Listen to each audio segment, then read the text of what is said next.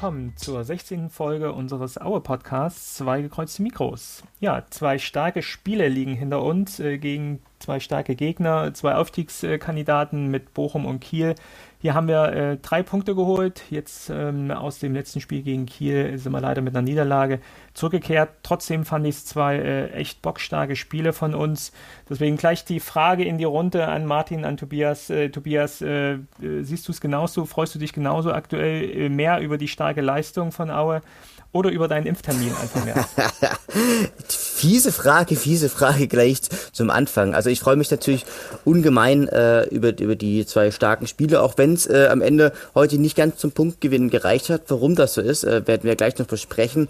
Aber ich freue mich natürlich auch ein bisschen über meinen Impftermin, weil das, glaube ich, so der erste Schritt in Richtung Normalität ist, sodass wir dann hoffentlich in der nächsten Saison wieder dann alle uns gemeinsam im Stadion in den Armen liegen können und dann auf Schalke fahren können, wieder nach Dresden fahren können äh, vielleicht nach Rostock mal fahren können.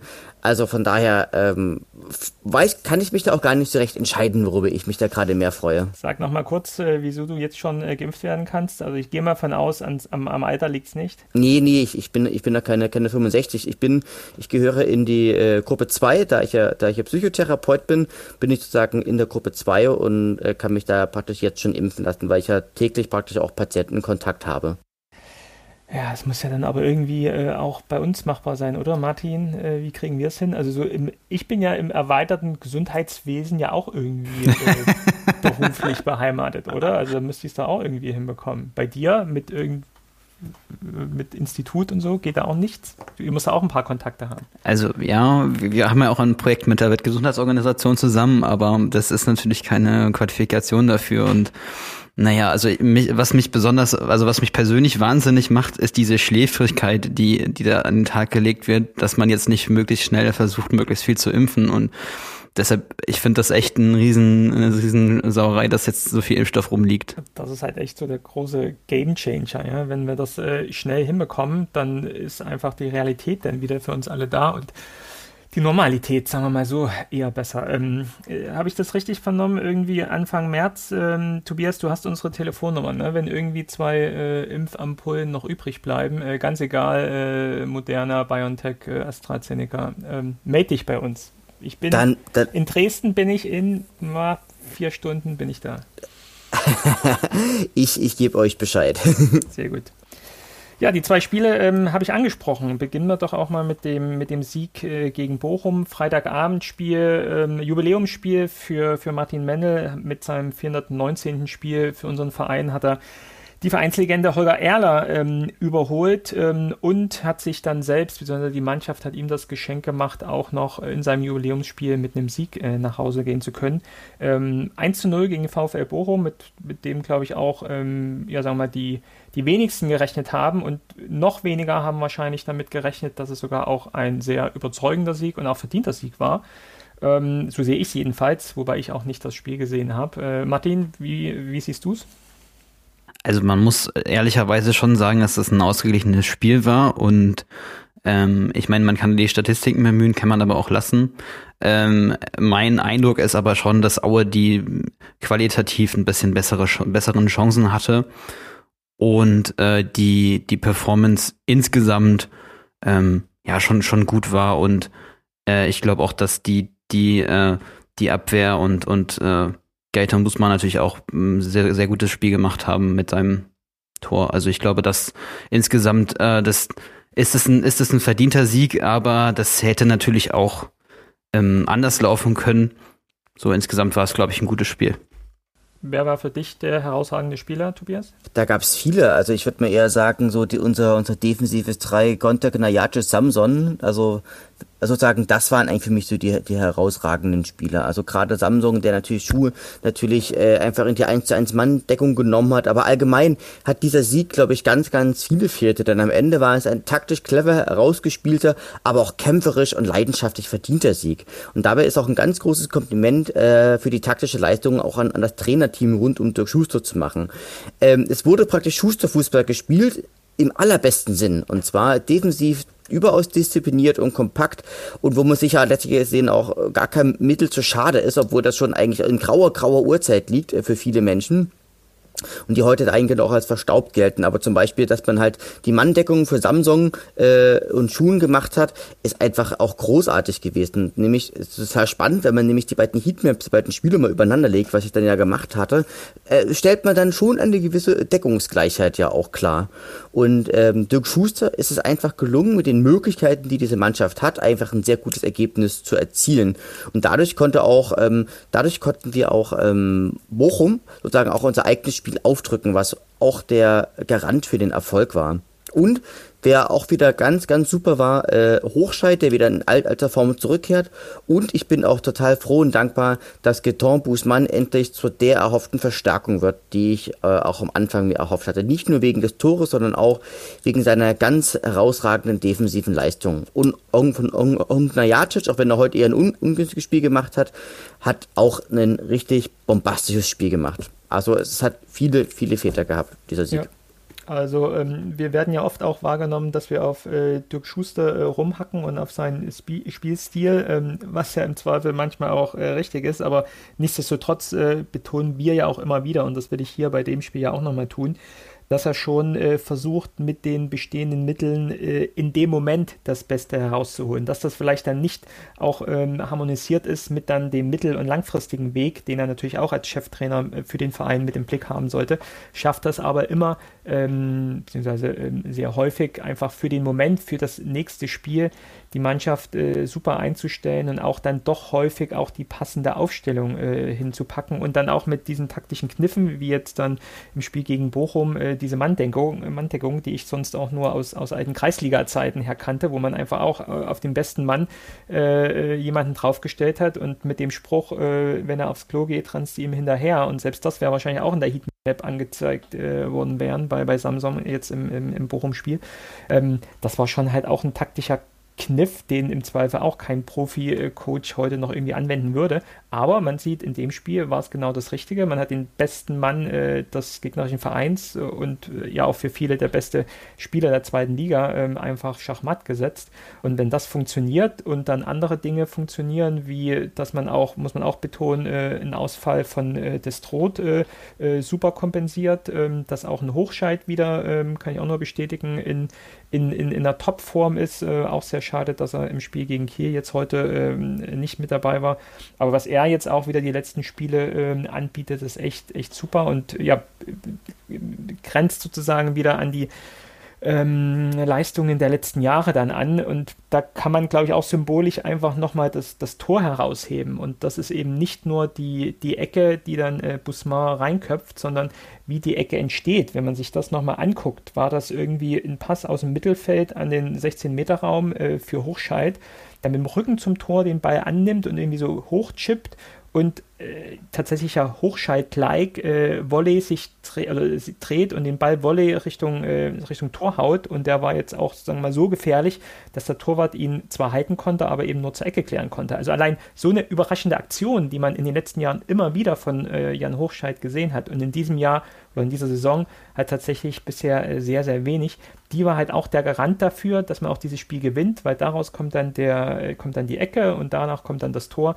Ähm, also da auch wieder ähm, wirklich einigen, äh, einen, hohen Prozentsatz äh, Anteil an diesem Tor ähm, ähm, sollte man hier auch Jan Hochscheid äh, zuordnen. Und wie gesagt, das alles in dieser Kombination. Neues Team, äh, Knertic hinten drin in der Innenverteidigung, was glaube ich auch nicht so seine Lieblingsposition ist. Samson mit dieser Sechserrolle als Manndecker äh, vorn drin, äh, Destro als fehlender kongenialer Part zu Krüger und trotzdem spielst du hier tatsächlich sehr überragend äh, den Spitzenreiter oder den, den, den, den Aufstiegskandidaten hier an die Wand. Das war echt schon gut und ja, ich glaube ich auch eines der Highlights in diesem Jahr. Das wird man auf jeden Fall im Saisonrückblick dann nochmal erwähnen, äh, gerade wenn man sieht, jetzt im nächsten Spiel, heute hat dann äh, Bochum ähm, Würzburg aus dem, aus dem Stadion geschossen, auch wieder sehr überzeugend gewonnen. Ähm, ja, umso höher ist es wert zu schätzen, dass wir da die drei Punkte geholt haben. Äh, ich, ich fand den Spruch zu Samsung auf jeden Fall sehr gut, dass es wie eine, wie eine, wie eine Kreisklasse ist, äh, wo derjenige noch bis aufs Klo verfolgt wird. Aber äh, ich würde auch noch aus von dem Bochumann ähm, Manuel, Manuel Riemann nennen. Der hatte auch ein bombenstarkes Spiel gemacht und Definitiv, ich glaube, ja. dass das so echt das Beste Zweitliga-Duell war bei den Torhütern, in was wir so in der Saison gesehen haben. Also ich glaube, ich kann mich an keinen Torwart von der Qualität auch echt erinnern, der, der doch einige gute Chancen von Aue ähm, zunichte gemacht hat. Und wenn man sich nochmal die Noten anschaut, dann äh, hat Zoller nur eine 5,9, also Zoller war, war, nicht, war nicht besonders gut im Spiel.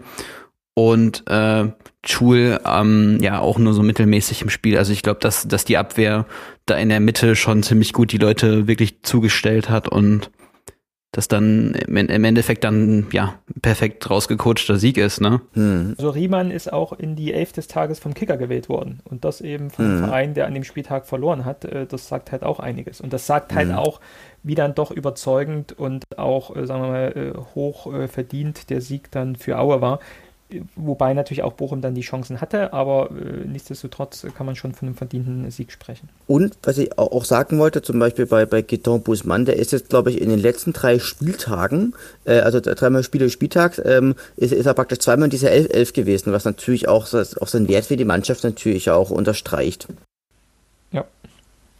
Das hat man heute dann auch schon wieder gesehen. Dann würde ich nämlich auch schon wieder zum Kiel-Spiel übergehen. Oder habt ihr noch was zum Bochum-Spiel? Hat jemand die, die ähm, Expected Goals-Rate von dem Spiel? Das würde mich mal interessieren. Also bei dem Bochum-Spiel waren sie ähm, 1,9 zu 2,0. Also ziemlich ausgeglichen. Und da würde ich auch wirklich ein Fragezeichen dran machen. Also dass diese Statistik, ja. die stimmt halt nicht mit meinem Eindruck über, überein. Aber ich hatte auch heute die Diskussion mit mit unserem Hörer Max und er meinte, dass eventuell die Abseitspositionen da gar nicht mit reinspielen und das wird natürlich schon erklären, wenn du manchmal sehr knapp im Abseits stehst, dass die Chance dann nicht in den Wert mit rein, rein äh, zählt, aber du natürlich trotzdem äh, halt, also gefühlt da eine gute Chance hattest und man natürlich auch sagen muss, dass Abseitspositionen einen Einfluss auf den Spielverlauf haben können, alleine dass eine Mannschaft dadurch es weiter versucht. Ja, genau. Also auch das Tor irgendwie zu erzwingen. Genau, einfach auch eine, eine, gute Chance kreiert, die dann zwar vielleicht knapp wegen Abseits zurückgepfiffen wurde, aber man mit diesem Selbstbewusstsein dann einfach in die nächsten Aktionen dann reingeht, ja, genau. Aber sonst, ich meine, die Schussstatistik ist 19 zu äh, 17. Das ist, das war schon ziemlich ausgeglichen, aber halt Ballbesitz, äh, ja, knapp 40 Prozent zu 60 Prozent. Ja, ich hatte am Anfang gesagt, äh, Martin Mennets ähm, Premierenspiel, nee, nicht Premierenspiel, sondern Jubiläumsspiel, 419 Spiele, ähm, damit Holger Erder überholt. Ähm, Tobias, du hattest noch was zu äh, Martin Mennel rausgesucht? Ja, die, definitiv. Und zwar, ähm, so, ich habe mir mal die, die Statistiken, also ich meine, er hat insgesamt 419 Spiele gemacht und hat dabei wie viele Tore erzielt? Könnt ihr mir das sagen? Mennel. Mennel, ja? Eins. Eins, genau. Und insgesamt, wir, wir können ja mal eine, eine, eine Schätzaufgabe machen. Und zwar, ähm, in wie vielen Spielen ist er denn äh, torlos, also ist er dann ohne Gegentor geblieben von den 419? Also das heutige jetzt nicht mit ausgerechnet, aber äh, wie viel ist, ist er denn ohne Gegentor geblieben in, in diesen Spielen? Was denkt er? Ich sag ähm, 97, 100, das waren auch Drittligasaisons dabei, ne? Genau, Drittligasaison, ja, Sachsenpokal ja, ist dabei, DFB-Pokal. Ganz gut. 111. 111, okay. Okay, was sagt Martin? Naja, also ich äh, würde jetzt mal sagen, wenn es nur zweite Liga wäre, dann wären es wahrscheinlich so vielleicht 100, aber ich glaube, dass dass dadurch, dass da halt auch noch viele Spielereien spielen, die man überzeugend gewonnen hat und vielleicht auch die, die Drittliga-Zeit, wo man ja weniger Gegentore gefangen hat. Ich würde sagen 150. Okay, es sind 135 Spiele, die er ohne Gegentor geblieben ist. Und er hat insgesamt 512 Gegentore bekommen. Also wie gesagt, das heute die Kiel spielt, dann wären es halt, halt 513. Und äh, er hat, was ich ganz erstaunlich fand von Torhüter, er hat in seiner Karriere 32 gelbe Karten gesammelt, die alte Meckerziege. Nee, Zeitspiel. Nee. Und davon, das, zwei, ach, nee, und davon 32 genau. wegen Zeitspiel. Ja. Naja, nicht, nee, nee, nee, nicht 32 wegen Zeitspiel, aber sagen wir mal 90 Prozent also schon. Nein, also so ein bisschen, nee, sind nicht, ja, aber für nicht, was denn sonst? Äh, äh, naja, der hat auch manchmal für, der hat auch manchmal für, Rekla für Reklamieren und Diskutieren eine gelbe Karte bekommen. Genau. Also, also, also nicht, da gab's, also das gab's ja früher auch öfters.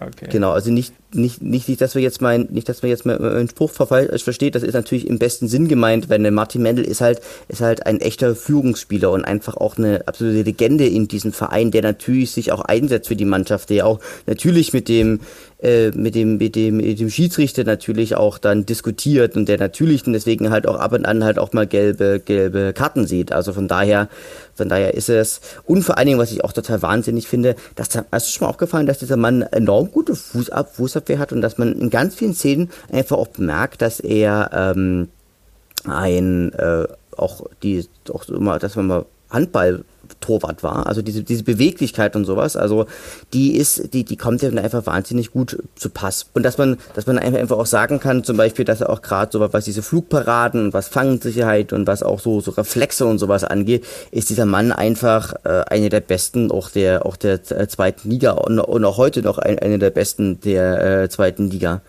Deswegen, also dass der dass Martin Mendel sozusagen ist einfach eine unbestrittene Ikone in, in diesem Verein. Zu seinen fußballerischen Leistungen kann ich mich noch erinnern, dass er auch in Testspielen auch draußen mit eingesetzt wurde dann. Ne? Und dann man auch gefühlt, ähm, ich habe mal ein Spiel gesehen, da ist er jetzt auch nicht, das war jetzt zwar ein unterklassiger Gegner, aber da hat man jetzt auch jetzt keinen großen Unterschied gesehen zu seinen äh, Mitspielern so. Also er kann schon Fußball spielen. Ähm, und äh, ja, absolute Vereinslegende. Jetzt irgendwann hat er, glaube ich, Helge Leonard auch nochmal gepostet, äh, dass er sich wünscht, dass Martin im Verein alt wird, also ihm dann im Zweifel auch ähm, sehr gern eine Karriere im Verein äh, nach seiner aktiven Spielerkarriere anbieten wird. Äh, mich wird freuen, ich glaube viele äh, der, der, Fans im Erzgebirge wird freuen und das passt einfach zu uns, er äh, auch vom Typ her, von, von der Bodenständigkeit her, äh, ich glaube, er ist super beliebt und super bekannt, auch im Erzgebirge. Das heißt, das spricht auch dafür, ihn einfach im Verein dann mehr äh, Verantwortung zu geben und auch, ja, sagen wir mal, geschäftliche Verantwortung mitzugeben. Ähm, ich finde, das würde gut passen und ja, ich glaube, es gibt ja schon eine Aktion, ähm, wo Ziegel für, den, für das Denkmal gesammelt werden. Also ich wäre mit dabei. Definitiv. Gut, ähm, Kielspiel, das äh, wir nehmen jetzt Samstagabend auf. Das äh, Spiel war heute am Nachmittag. Ähm, ich hatte es am Anfang schon gesagt, ich fand beide Spiele, sowohl gegen Bochum als gegen Kiel, äh, sehr ermutigend, sehr, sehr motivierend. Zwei sehr starke Spiele äh, von, von uns ähm, gegen zwei auch sehr starke Gegner, ähm, wenn man sich die Tabelle anguckt. Äh, heute dann leider mit dem äh, ja, negativen Ergebnis für uns, dass wir dann durch einen blöden Elfmeter dann kurz vor Schluss dann irgendwie doch als ähm, Verlierer vom Platz gehen mussten. Ähm, aber trotzdem fand ich es heute wirklich wieder sehr überzeugend. Äh, auch da wieder mit einer dann doch wieder veränderten äh, Aufstellung, dass immer noch äh, das Tod äh, immer noch ausfällt. Vielleicht müssen wir da auch nochmal drüber reden, äh, dass mit seiner Erkältung, glaube ich, das jetzt sich schon über zwei oder drei Spiele hinzieht und er dann zwar jetzt heute am Ende nochmal reingekommen ist, aber immer noch nicht so weit ist, dass er von, von Anfang an spielen kann. Hochscheid dann noch kurz vor Schluss, äh, kurz vor, kurz vor Beginn ausgefallen ist. Ähm, und dann mit dieser Aufstellung so eine, so eine Leistung hinzulegen, das war schon äh, echt top. Also mir hat es gut gefallen. Wie, wie, wie war es bei euch? Mir hat insgesamt gesehen auch ganz, auch, auch ganz gut gefallen. Also ich meine, es war halt ein Spiel, wo glaube ich, wo ich viele Aue-Fans getobt haben, weil irgendwie, dass man sagt, okay, wir kriegen jetzt zwei Tore nicht und das zu Recht wohlgemerkt. Also das war einfach abseits. Das habe ich auch schon, habe ich auch schon in, in der laufenden Szene beim ersten, ersten Tor gesehen. Und dann kriegst du natürlich, dann macht halt Ungnajacic diesen einen blöden Fehler, äh, räumt dann, räumt dann den, den gegnerischen Spieler ab und dann, dann gibt's, gibt's Elfmeter. Martin Mendel ist gerade noch, es ist dran, aber kann, kann den Ball nicht mehr entscheidend ablenken. Also es ist schon, also am Ende muss man sagen, ähm, es ist ein Spiel, wo ich Kiel einen klein, einen ganz klitzekleinen Tacken besser gesehen habe, ähm, wo aber auch mir Aue sehr, sehr gut gefallen hat, muss ich sagen. Aber also da, da bin ich mal ganz ehrlich, ich fand, dass äh, das Aue besser war. Also, also zumindest, wenn man jetzt die, die Chancen, die abseits waren, nimmt, also das waren noch, das waren noch bessere Chancen, als jetzt Kiel über das ganze Spiel hatte. Hm. Also ich habe ich hab eigentlich bei Kiel habe ich glaube habe ich drei große Chancen gesehen und wovon sie ja zwei vergeben hatten und ich glaube Aue, wenn ich mich recht entsinne, hatten dann also ich glaube, dass also oder, oder an, anders gesagt, ähm, dass Kiel heute eine echt starke Innenverteidigung hatte mit dem Simon Lorenz, mit dem Hauke Wahl, mit dem äh, Michael Kirischkov und mit dem Yannick Dehm.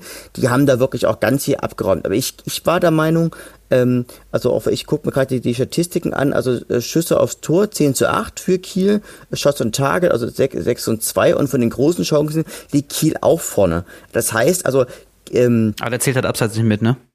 Muss man halt genau. auch sehen. Ne? Also ein bisschen, äh, also ich glaube, es hätte, es ist ein Spiel, wo man, wo man so gefühlt sagt, ein Unentschieden wäre, wäre gerecht gewesen. Und es ist halt durch einen individuellen Fehler oder durch äh, eine Reihe von individuellen Fehlern im Vorfeld des, äh, des Tors sozusagen ähm, ja, äh, entschieden worden. Und das ist halt auch in dem Moment einfach auch ein bisschen, ein bisschen Match, Matchpass, äh, ein Matchpass gewesen.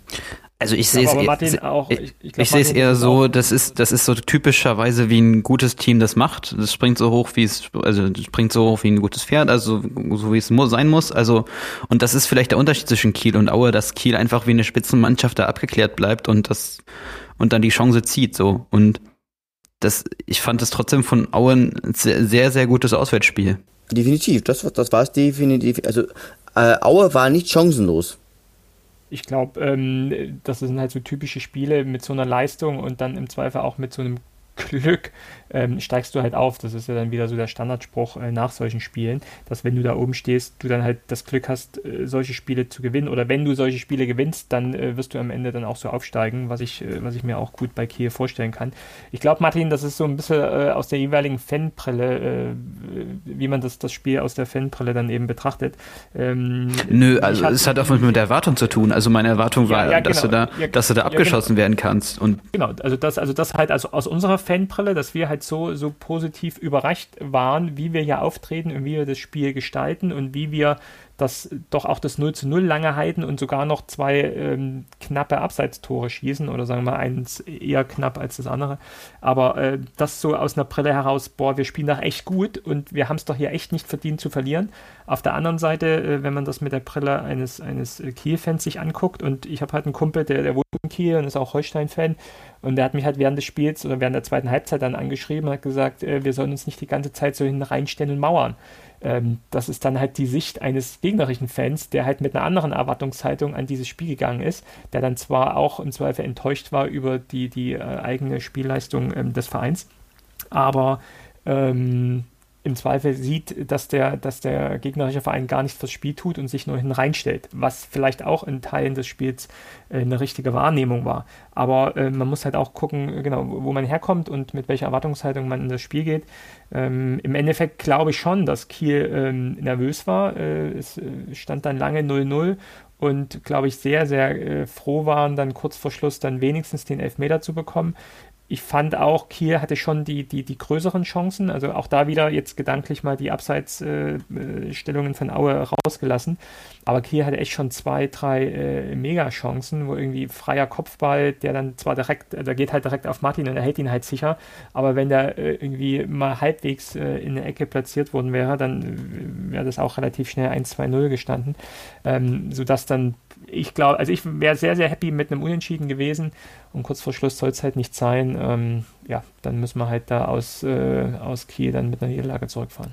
Zu deinem Eindruck äh, nochmal die Expected Goals genannt. Kiel hatte 2 und Aue 0,5. Also hier hat er 2,0. Aber da sieht man mhm. halt, äh, die Absatzstellungen sehen halt ja. nicht mit. Ja, ja genau. Aber genau, auch das, das wieder, so. auch das muss man vielleicht nochmal auch betonen, äh, klar, abseits, aber die zwei Tore, in Anführungsstrichen, waren echt halt auch super rausgespielt. Ne? Also wenn man, die Definitiv, mal, ja.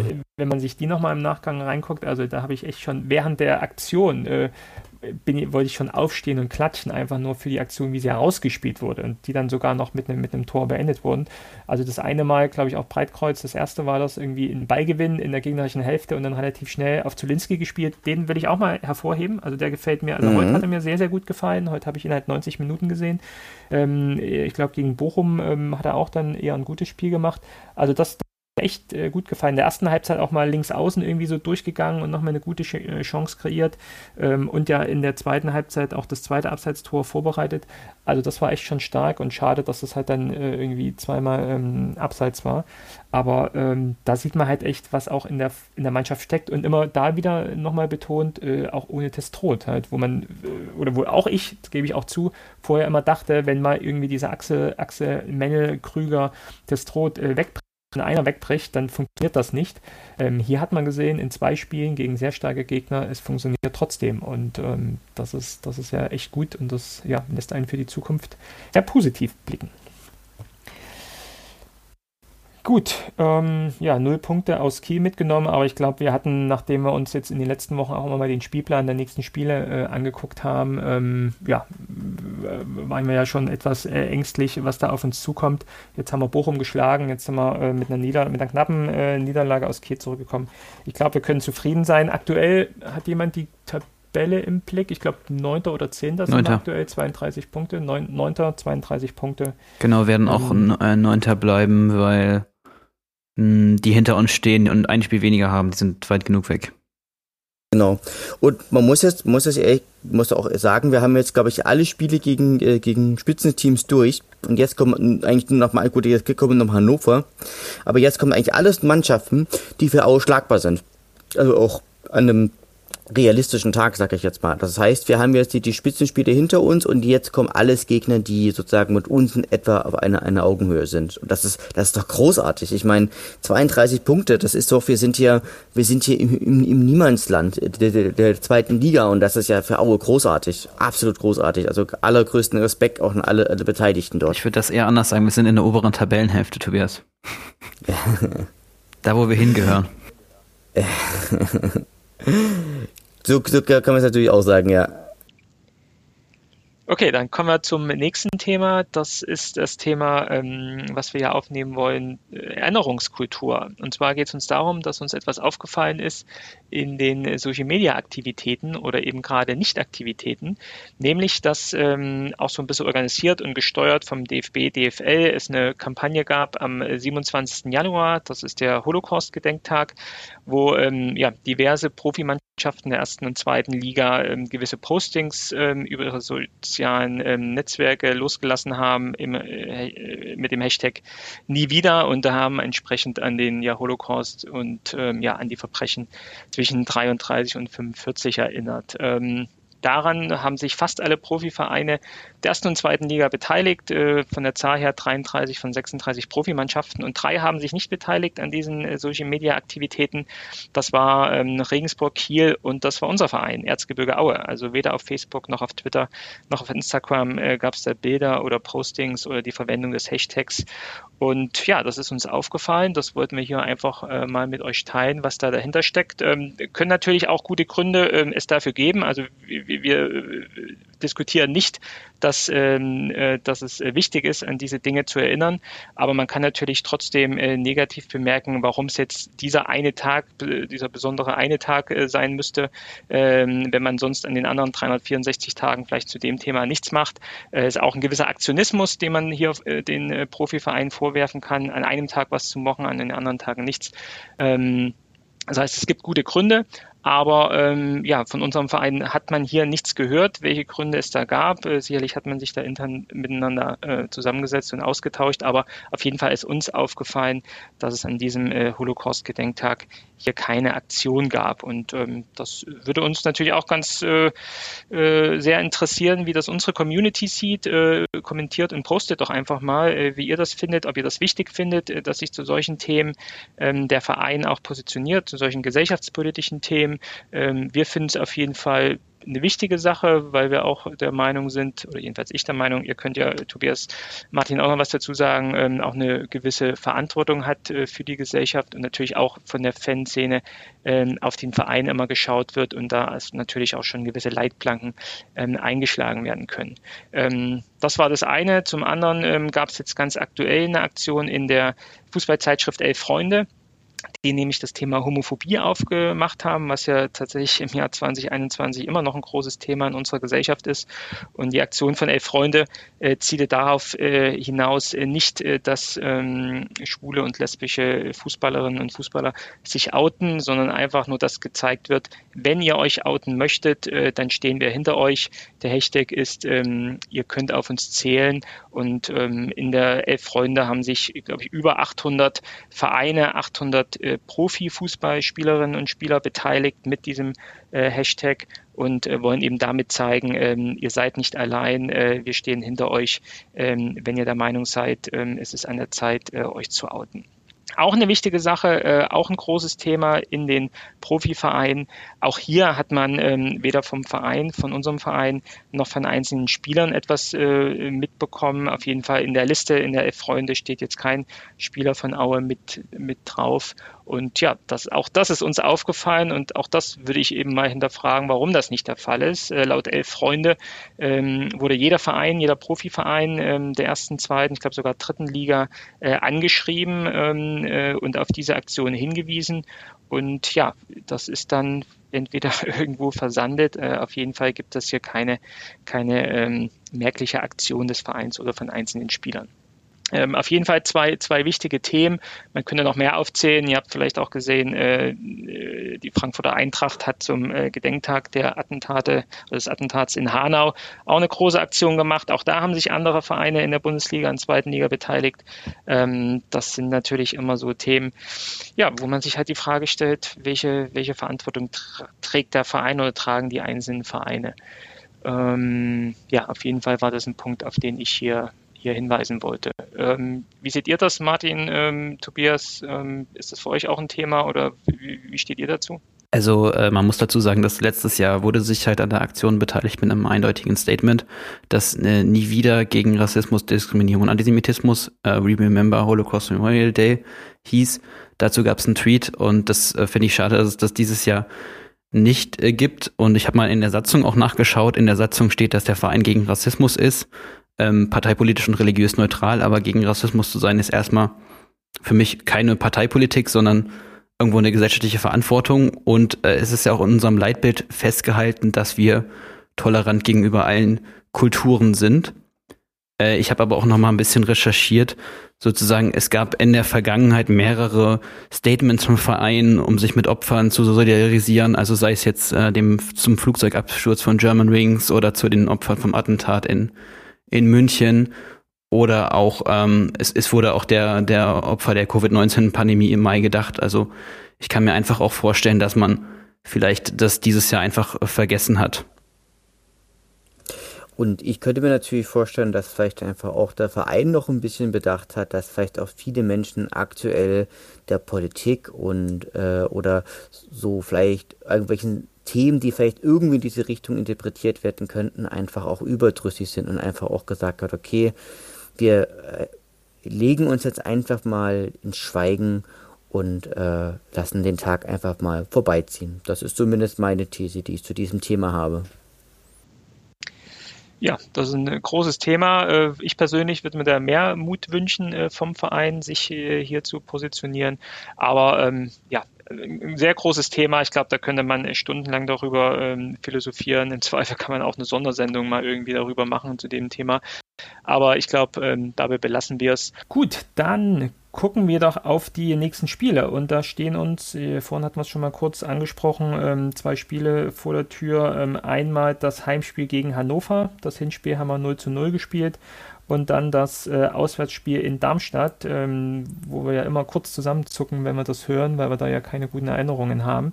Äh, gegen Darmstadt haben wir dann ähm, äh, glücklicherweise auch wieder einen gegnerischen Fan hier bei uns im Podcast. Aber lasst uns erst über ähm, Hannover sprechen. Hannover 96, auch immer eigentlich ein ähm, Aufstiegskandidat dieses Jahr auch eine sehr durchwachsene Saison äh, gespielt. Aktuell sind sie eher im Vormarsch, spielen, glaube ich, eine sehr gute Rückrunde aktuell, sind auf Platz 7 ähm, aktuell mit 35 zu 27 äh, Toren und haben heute gegen Kräuter Fürth, die ja auch mit oben dran stehen, 2 zu 2 gespielt. Äh, Tobias, du hast da bestimmt was vorbereitet dazu. Genau, und zwar am 6.3.2021 um 13 Uhr steigt in unserem wunderschönen Erzgebirgsstadion unser, unser dann, dann sechster Vergleich mit Hannover 96. Hannover ist, gehört wie so viele andere, wie, wie einige andere Vereine nicht zu unseren Lieblingsgegnern. In fünf Spielen in der zweiten Liga gab es einen Sieg für Aue, äh, zwei Unentschieden und zwei Siege für Hannover. Ähm, das letzte Spiel datiert vom 7.11.2020, es war ein 0 zu 0 und am 21.06.2020 ähm, haben wir sogar haben wir gegen sie gewonnen. Und ich kann mich noch erinnern an, an einem Spiel vom 22.04.2017, wo Dimitri Nazarov, ähm, das war unter, unter Tedesco war das, in der Nachspielzeit noch das 2 zu 2 geschossen hat. Du hast das ja schon vollkommen richtig gesagt, Thomas. Dimitri, kann ich noch, äh, sorry. La, so. Genau, das genau. ist, glaube ich, die, hier äh, Mario Dörfel, äh, Dörfler, ähm, die, äh, ich, ich brauche noch dieses Soundcloud, vielleicht da an die Hörerinnen und Hörer, wer noch diese, dieses Soundcloud-Schnipsel äh, von Mario damals hat, wo er irgendwie total ausrastet und Dimitri und der das ganze Stadion äh, antwortet Nazarov. Wenn ihr das noch habt, mhm. äh, schickt es mir bitte. Ich brauche das auf jeden Fall. Wie du, wie, du, wie du schon richtig gesagt hast, ähm, Thomas, sozusagen, haben eine sehr durchwachsene Saison. Waren, waren solche am dritten Spieltag und am fünften Spieltag waren sie auf dem äh, Relegationsplatz, auch auf dem ersten. Dann sind sie abgestürzt und waren zwischen dem neunten und dem äh, 13. Spieltag immer so auf 14 und 12. Und jetzt stabilisieren sie sich langsam so im vorderen Mittelfeld.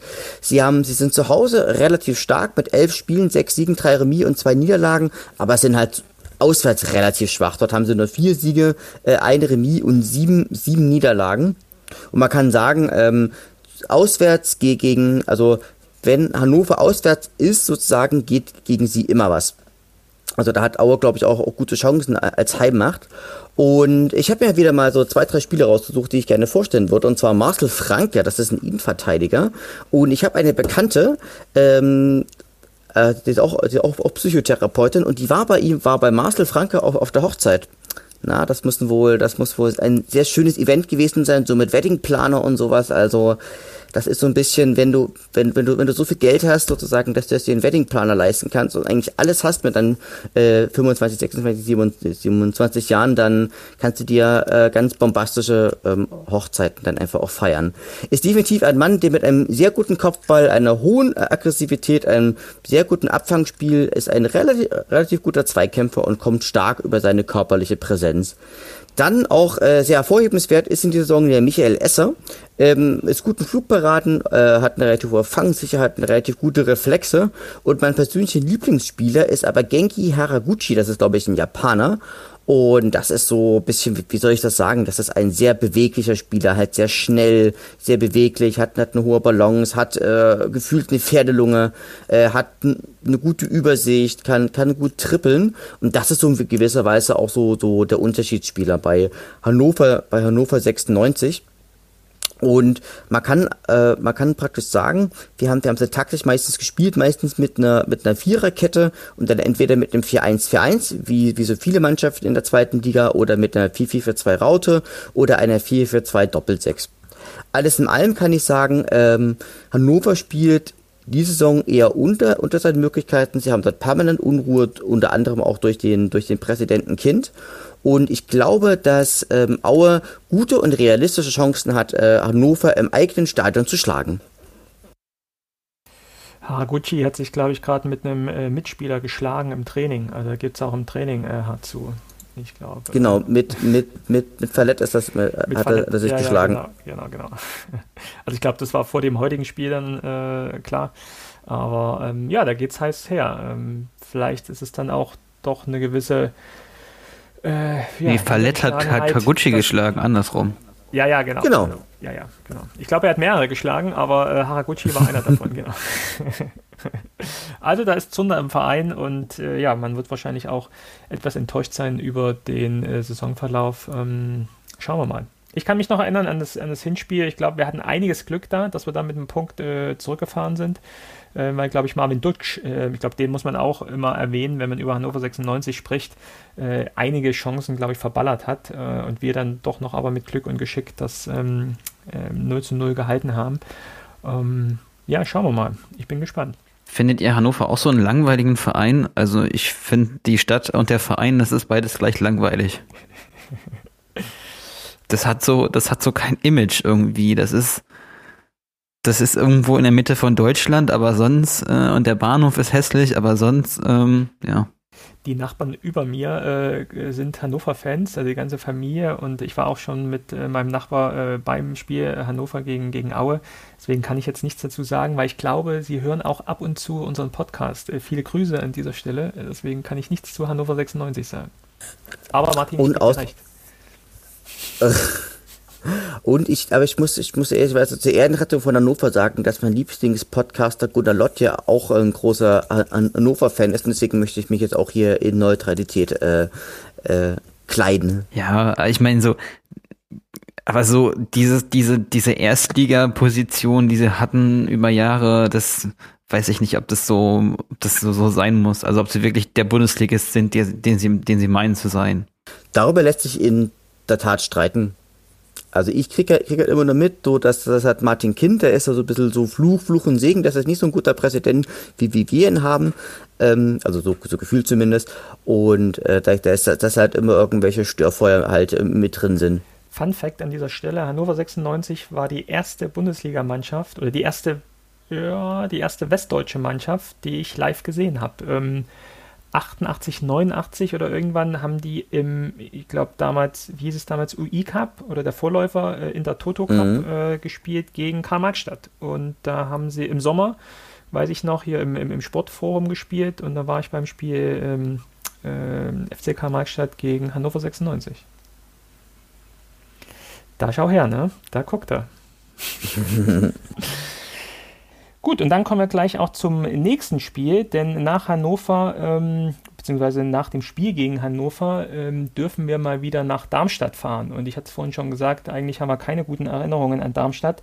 Ähm, Gerade dann eben ja ähm, das Spiel 2018, wo wir am letzten Spieltag, 34. Spieltag, dann mit einer unglücklichen Niederlage ähm, dann doch in die Relegation gehen mussten, die wir dann doch aber gegen Karlsruhe gewonnen haben.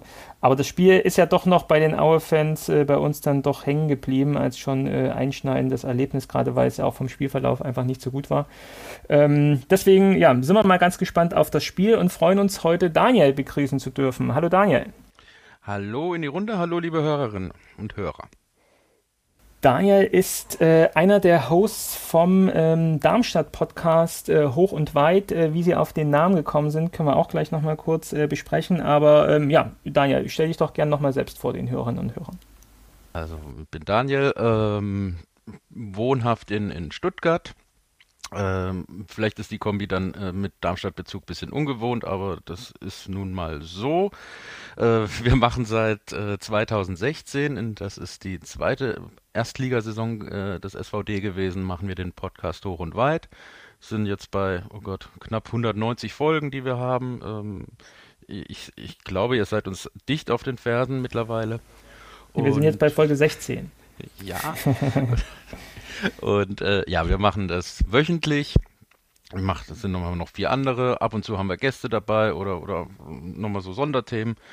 Ja, genau. Und äh, alles weitere äh, zum SVD erzähle ich euch gerne, wenn ihr Fragen habt, bitte sofort losschießen. Ähm, ja, die aktuelle Lage würde uns natürlich interessieren. Äh, jeder kennt den Tabellenstand. Ähm, ich habe aber gerade noch mal geguckt vorhin, als ich mich dann darauf vorbereitet habe, auch ähm, die letzten zehn Spiele ähm, habt ihr sieben Niederlagen, einen Unentschieden und nur zwei Siege geholt. Ich glaube, die Stimmung ist jetzt aktuell nicht so super. Ich glaube, jetzt am gestrigen Freitag ähm, habt ihr auch äh, eine Niederlage eingefangen äh, und kämpft tatsächlich da unten ähm, ja auf ähm, gerade mit 25 Punkten, ich sage mal kurz vor der Abstiegszone, tatsächlich ja in Regionen, wo man eigentlich euch nicht vermutet hätte vor der Saison. Ähm, woran liegt, äh, kannst du schon festmachen, wenn du jetzt nach 23 äh, Spielen mal so ein kleines Resümee ziehen kannst? Mm, es liegt daran, dass es äh, das System Markus Anfang oder das Markus Anfang spielen lässt, den Fußball, den Markus Anfang spielen lässt, nicht kompatibel ist mit dem äh, äh, mit dem Kader, mit den Spielern, die ihm zur Verfügung stellen. Und äh, das ist ein Grund. Ein anderer Grund ist, dass äh, durch äh, dass mir fast in fast jedem Spiel individuelle Fehler passieren im, im Abwehrbereich, die äh, den SV Darmstadt deutlich kosten an Punkten. Ähm, und natürlich hat man dann jetzt auch so eine kleine, ist man jetzt in dieser kleinen Negativspirale seit äh, Jahreswechsel drin, die es nicht einfacher macht. Äh, du hast das äh, gut beschrieben. Ich hätte gestern äh, nach dem Spiel gesagt, der Baum brennt. Besonders die zweite Halbzeit war äh, katastrophal. Da war kein Aufbäumen äh, zu spüren, nichts. Ähm, ja, die, die, es sind raue Zeiten am, am Böllenfalltor.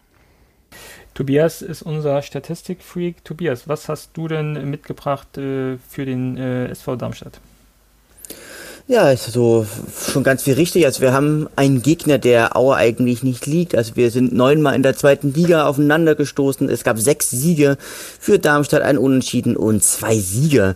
Und äh, wie man schon richtig sagt, es ist eine sehr, sehr enttäuschende Saison für Darmstadt, also auch gemessen am Spielermaterial, was sie haben. Also heimwärts äh, haben sie praktisch nur vier Spiele gewonnen, haben sechs Niederlagen, haben eine Tordifferenz von 14 zu 16. Das heißt, sie schießen auch relativ wenig Tore.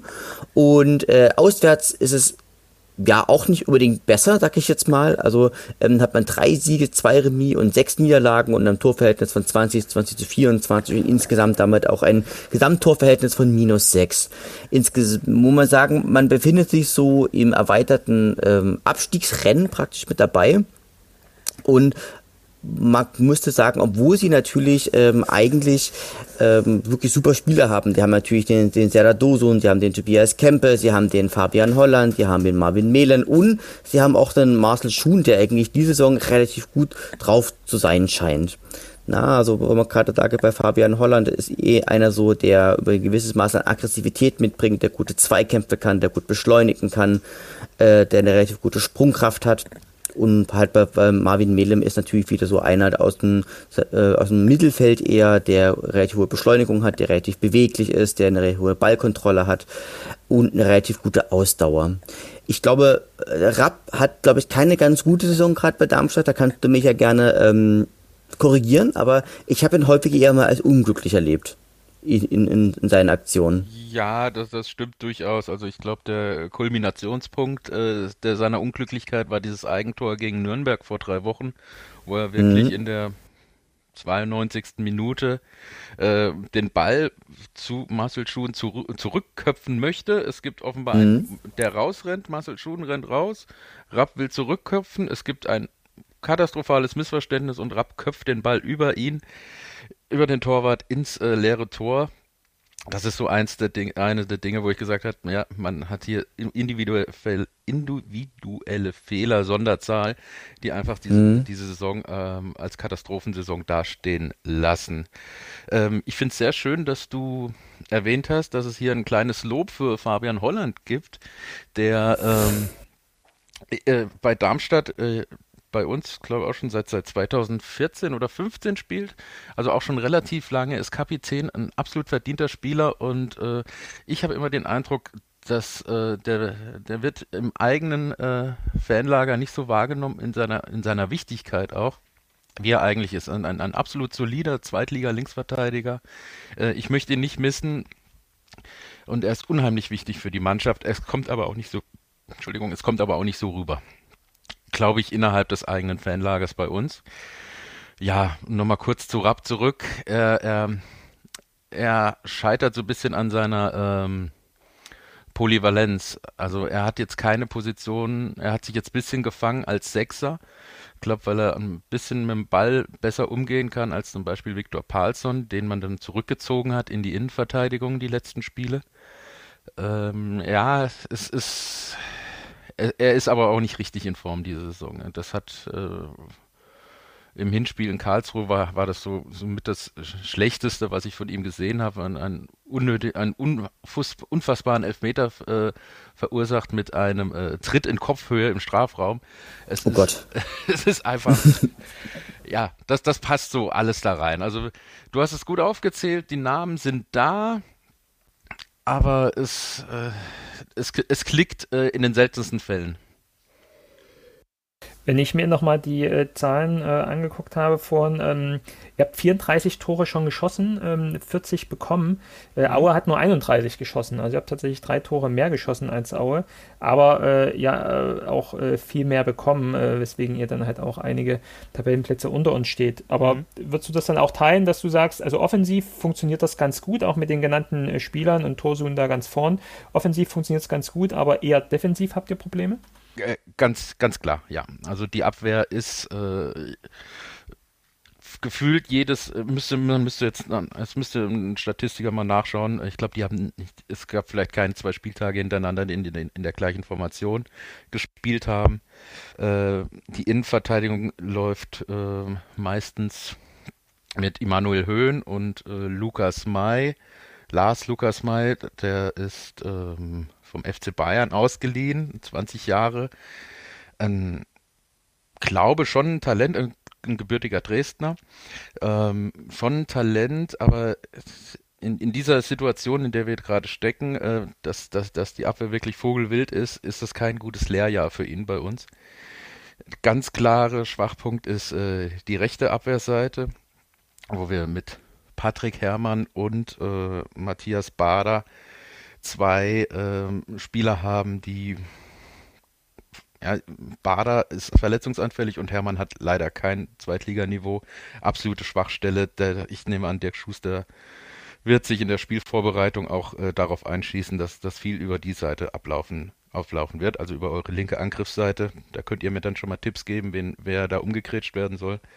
Und ja, also es ist ein, ein äh, in, im, im, im besten, du musst, dir die Statistik, ich glaube, wir haben zwei Spiele zu null oder drei Spiele zu null gesch geschafft. Ansonsten kriegen wir, es ist, ist, äh, ist immer ein Gegentor mindestens drin. Wir haben äh, ganz große Schwächen bei den Standards. Es ist ähm, hinten ein, ein, ein, ein vogelwilder Haufen. Aber das äh, klingt doch dann, dann nach einem torreichen Spiel, weil ähm, wir dann doch auch tatsächlich unsere Stärken in der Offensive haben, ähnlich wie ihr, und dann doch auch in der Defensive doch einige Gegentore bekommen. Da kann man ja schon sicher sein, dass einige Tore fallen. Also sicher dann auch ein sehr ansehnliches Spiel es wird. Hat, ähm, nicht, hat nicht Schuster mal sowas gesagt, wie vorne Spiel kann der wilde Maus spielen oder war das in der, in der Augsburger Zeit? Das weiß ich gar nicht genau. Ich glaube, das war in der Augsburger Zeit. Also. Aber so, das würde ja ganz gut passen. Schuster lässt dann wilde Maus vorne spielen. Ja, ich, das ich äh, Aber das ist. Ja. Aber das ist ja dann ein ganz spannender Punkt. Würdest du denn in der aktuellen Situation äh, äh, lieber Dirk Schuster bei euch auf der Trainerbank äh, wieder haben? Ja, es, es ist natürlich so. Ähm, das, er hat euch schon mal vor dem Abstieg äh, gerettet. Ja, ne? ja, das ist ja, ist ja, ist ja richtig. Also ähm, es, es, ist so, dass nun mal dieses System Markus Anfang eine äh, defensive Ordnung offenbar gar nicht vorsieht. Und äh, es wäre natürlich, und ich finde es äh, auch in einer gewissen Weise ähm, ganz, ganz nett, dass er an seinem an seinem Kurs äh, strikt oder fast strikt, den, dass er den fast äh, durchzieht ohne Verluste, aber irgendwann ist auch mal gut. Und daraus hört er vielleicht, dass mir das jetzt lieber wäre, einer, der einfach sagt, gut, wir halten jetzt halt so Not 90 Minuten äh, hinten äh, alles dicht und dann spielen wir halt 0-0, aber ein Punkt ist besser als kein Punkt in dieser Situation. Ähm, das ist gerade jetzt vor dem äh, sonntäglichen Spieltag haben wir jetzt äh, fünf Punkte Vorsprung auf den Relegationsplatz. Das ist dann eine absolute trügerische Sicherheit. Besonders, äh, wie wir jetzt die letzten Wochen gespielt haben, mit der Ausnahme vom St. Pauli-Spiel. Ja, also in der Hinsicht würde ich sagen, um die Frage zu beantworten, ja, Dirk Schuster in, in Defensiv hinten, da bin ich gerne dabei, bring ihn sofort her. Ja. Einfach auch ähm, ein bisschen Mentalität bringt er ja auch mit, also so blöd sich das anhört, ja. Aber, so was Bodenständiges. Ja, und zu sagen, komm, jetzt, jetzt wichst den Ball halt äh, besser hinten raus, anstatt ihn nochmal äh, schön aufzubauen oder sonst irgendwas. Also so kenne ich meinen Dirk Schuster aus den Darmstädter Zeiten noch. Also Hoch hatten, und weit. Genau. Äh, Richtig, genau. und daher genau. kommt ja auch der Podcastname, äh, den wir damals äh, gefunden haben, aufgrund des Dirk Schuster Fußballs, den wir besonders dann auch in der ersten Liga, in der ersten Saison gespielt haben. Genau. Ähm, da vielleicht, äh, wir haben vorhin drüber gesprochen, ähm, tatsächlich ein taktischer Kniff von Dirk Schuster war es jetzt im vorletzten Spiel gegen Bochum, äh, dass er wieder einen Manndecker aufgeboten hat mit Lu Luis Samson bei uns, äh, der eigentlich auf der 6 spielt, aber dann gegen, gegen Schul äh, von Bochum äh, als Manndecker aufgelaufen ist und tatsächlich ihn abgemeldet hat. Also man sieht auch mit diesen ähm, dann vielleicht von außen altmodischen ähm, strategischen äh, Punkten kann man immer noch Punkte holen in der, in der zweiten Liga. Und das, glaube ich, fehlt euch aktuell, ja, einfach Punkte. Ähm, ja, ich glaube, wir euch, haben. Ja, Entschuldige, ja. Nee, bitte, mach. Ja, ich glaube, wir haben das, äh, das Ziel, äh, Markus Anfang für uns zu 4 zu 3 Siegen jetzt auch mittlerweile aufgegeben, weil es einfach zu frustrierend ist oder es einfach zu nervenaufreibend ist. Hol, gib uns ein 0-0 oder ein 1-0 und fertig, ja. Sehr so schön. sind wir gerade.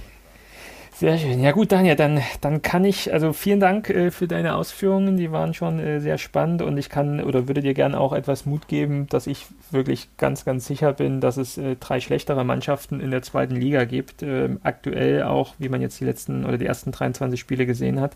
Dass ich glaube ich, ähm, oder ich mir relativ sicher bin, dass ihr am Ende äh, dann nichts mit dem, mit dem Abstieg zu tun habt, äh, zumal ihr aber trotzdem noch natürlich erstmal eure Punkte sammeln müsst. Es geht jetzt für euch gegen Paderborn erstmal auswärts ähm, in, dem, in der kommenden Woche, in dem kommenden Spieltag und dann kommt euer Heimspiel ähm, gegen uns. Vielleicht so als abschließendes Wort von dir, was macht dir den Mut, dass ihr da Punkte gegen uns holt? Ähm, ich glaube, die Heimspiele gegen euch waren nie so schlecht. Du hast es schon mal eingeleitet mit dem Spiel 2018, glaube ich, war das. Ja. Ähm, immer, immer enge Geschichten gewesen, aber äh, wir haben es, glaube ich, jetzt aus meiner, äh, zumindest glaube ich, nicht verloren. Und äh, das ist jetzt erstmal das Ziel, was wir alle haben. Zur Not holen wir jetzt einfach zwölf Unentschieden und dann ist das, müsste das auch klappen. Sehr gut. Das heißt, als Tipp bei dir kann ich auch gleich äh, ein Unentschieden aufschreiben, ein 4 zu 4? Ja, genau, das stimmt so. so, Daniel tippt 4 zu 4. Tobias, was tippst du? Ich tippe auf ein 1 zu 1. Martin? Ich sag, dass äh, Darmstadt 2 zu 1 gewinnt. Und äh, das kann natürlich nur an der Baustelle liegen. Was denn, genau. Ich, äh, ich bin mal optimistisch. Ähm, in der aktuellen Lage ähm, nutzen wir das aus und gewinnen. Wir gewinnen 1-2. Sehr schön. Ja, Daniel, nochmal äh, vielen lieben Dank für die Ausführungen. Das äh, war ähm, ja, sehr erhellend und auch für uns nochmal ähm, auf jeden Fall ähm, Werbung für das Spiel, Werbung hoffentlich für unsere Hörerinnen und Hörer, das, das Spiel auch zu gucken. Es werden ganz sicher Tore fallen, ähm, wenn man sich die, die Abwehrreihen anguckt und auch gerade die äh, Offensivqualitäten äh, beider Vereine sich anguckt. Ähm, vielen Dank äh, bis hierhin und ähm, ja, äh, ich glaube, du hast jetzt eine, eine virtuelle Weinprobe für uns unterbrochen. Äh, auch dafür vielen Dank noch mehr äh, nochmal und ich würde sagen, Prost nach Stuttgart. Alles Gute. Dankeschön und vielen Dank für die Einladung. Viel Spaß noch. So, und dann schauen wir nochmal auf unsere Agenda. Was haben wir noch? Wir haben unsere beliebte Kategorie, den Helge der Woche. Und ähm, da, bevor wir auf, den, auf die aktuellen Nominierungen äh, schauen, ähm, gucken wir nochmal kurz zurück, denn tatsächlich hat einer unserer ähm, Helge der Woche äh, Sprüche bzw. unsere Kommentierung dazu für etwas Aufruhr gesorgt ähm, im Verein und auch im, im äh, Verein drumherum. Und wir haben einiges an, an Feedback da bekommen, dass, dass es äh, wohl äh, einige Themen drüber waren, einige Reaktionen von uns äh, drüber waren und ja, einigen ähm, Leuten so nicht gefallen hat. Und ja, wir haben uns das auch nochmal kritisch durch den Kopf gehen lassen und ähm, ja, müssen da tatsächlich auch, auch zustimmen. Und äh, es geht im Detail um die Folge, wo wir die, die HSV-Folge hatten und da, glaube ich, ein, ein Tweet von Helge Leonard beschrieben haben, der ähm, wahrscheinlich aus einer gewissen Laune heraus geschrieben ist und wir dann vielleicht etwas mehr draus gemacht haben, als es dann tatsächlich war, dass wir nämlich gesagt haben, ähm, dass es im Zweifel aus einer Bierlaune heraus geschrieben war und äh, vielleicht noch jemand äh, für ihn das getippt hat das war tatsächlich äh, so nicht in Ordnung und das, ähm, das tut uns leid, wenn das irgendwie schief angekommen ist. Aber auch da müssen wir natürlich dazu sagen, ähm, wir sind Fan-Podcast, wo man vielleicht auch manche Dinge mit dem Augenzwinkern sehen sollte. Aber wir uns auch eingestehen, wenn es drüber war, wir das auch zugeben und uns dafür entschuldigen. Ich glaube, dass ähm, äh, ja, ist uns wichtig, äh, dass ihr das hört und ähm, auch die entsprechenden Leute, die's, äh, die das Feedback an uns gegeben haben, entsprechend auch hören. Genau, und ich denke, es ist auch wichtig, also ich glaube, wenn wir das hier machen, und ich glaube, ich spreche jetzt zwar für mich, aber ich glaube, ich spreche da auch für euch mit, dass wir vor allem äh, Repräsentanten dieses Vereins und insbesondere natürlich auch für den Helge Leonhardt, der natürlich für die Region, aber für den Verein wahnsinnig viel geleistet haben, natürlich großen Respekt haben und auch alle, allergrößte Anerkennung und Wertschätzung. Es ist sicherlich so, man findet sicherlich einzelne Sachen vielleicht nicht immer gut, aber das ändert ja das Gesamtbild in dem Sinn nicht. Und der Aussage, ich sollte die Aussage mit der Bierlaune, die ging ja auf mich zurück, zurück. Und ich wollte damit eigentlich nur unterstreichen, dass eigentlich ähm, der Präsident sozusagen, das Helge Leon hat ja einfach so ein super authentischer Typ ja einfach ist, so der versagt, naja, so ein bisschen äh, der, der wirklich einfach der, das, was er gerade denkt und das, was er gerade empfindet, einfach auch so über Twitter einfach auch in die Welt hinaussendet. Und ich fand das, äh, für mich war das eher so, so eine Unterstreichung dessen, dass man sagt, okay, er, er ist eben authentisch und er verbiegt sich da halt irgendwie, irgendwie auch gar nicht. Also ich fand das eher eher als eine besondere Form der Wert, Wertschätzung natürlich auch gemeint, weil man natürlich, sag ich jetzt mal, man hat natürlich diese, diese, diese super glatt geleckten Typen, sag ich jetzt mal, die ich mal ganz widerlich finde. Und äh, halt den Helge Leonhardt ist halt einer, der läuft auch mal beim, beim Klassenerhalt mit, mit, mit über den Rasen oder tippt halt auch mal so Sachen, die man irgendwie auch als, als Privatperson halt so halt so, so tweeten würde. Und ich persönlich finde das eigentlich, eigentlich total cool und äh, eigentlich auch, auch total wertschätzen und dass der auch den Mut hat oder auch dieses auch, dass er sich nicht, dass er den Mut zur, zur Authentizität hat. Und das wollte ich auch mit meiner Aussage ja eigentlich zum Ausdruck bringen. Und wenn das anders an, angekommen sollte, dann bitte ich natürlich vielmals um Entschuldigung. Ähm, und ich glaube aber, und wenn da jetzt jemand nochmal eine Frage hat, der kann es ja auch dann gerne an uns, an uns wenden. Und allgemein sind alle Aussagen, die wir treffen, wie, er, wie er Thomas schon ganz richtig sagte, äh, alle immer vor dem Hintergrund zu sehen, dass wir allergrößten Respekt vor dem Verein, natürlich aber auch vor seinen Repräsentanten haben. Wobei man natürlich auch sagen muss, dass wir ja auch von anderen Leuten fordern, äh, auf ihre Sprache zu achten und wir da an der Stelle halt, äh, ja, uns da auch zu was hinreißen lassen haben, was vielleicht, also was aus meiner Sicht genau. auch nicht in Ordnung war und vielleicht auch das Setting ein bisschen merkwürdig ist, dass man über jemanden, mit jemandem von außen darüber diskutiert, so wie man das jetzt, äh, also wie man das jetzt, also wie man das jetzt bewerten soll und das teilweise der auch ein bisschen verurteilend hat wirken können. Und das sollte ja nicht die Intention sein, sondern eigentlich ist ja unsere Idee von der Kategorie des Helge der Woche auch, dass es eine kritische Reflexion mit von Sprache auch gibt und von Aussagen und von Positionen vor allen Dingen. Genau, und ich glaube, das ist, das ist ja auch, auch, genau der Punkt. Und ich glaube, auch ein Teil des Erwachsenseins ist es so für mich, dass man auch sagen kann, okay, äh, das ist, das ist schief gelaufen, das tut mir leid und äh, da kann ich, also das ist für mich tatsächlich auch so, so einfach auch so Teil vom Erwachsensein. Und auch wir lassen jetzt den Alkohol weg beim Podcast aufnehmen.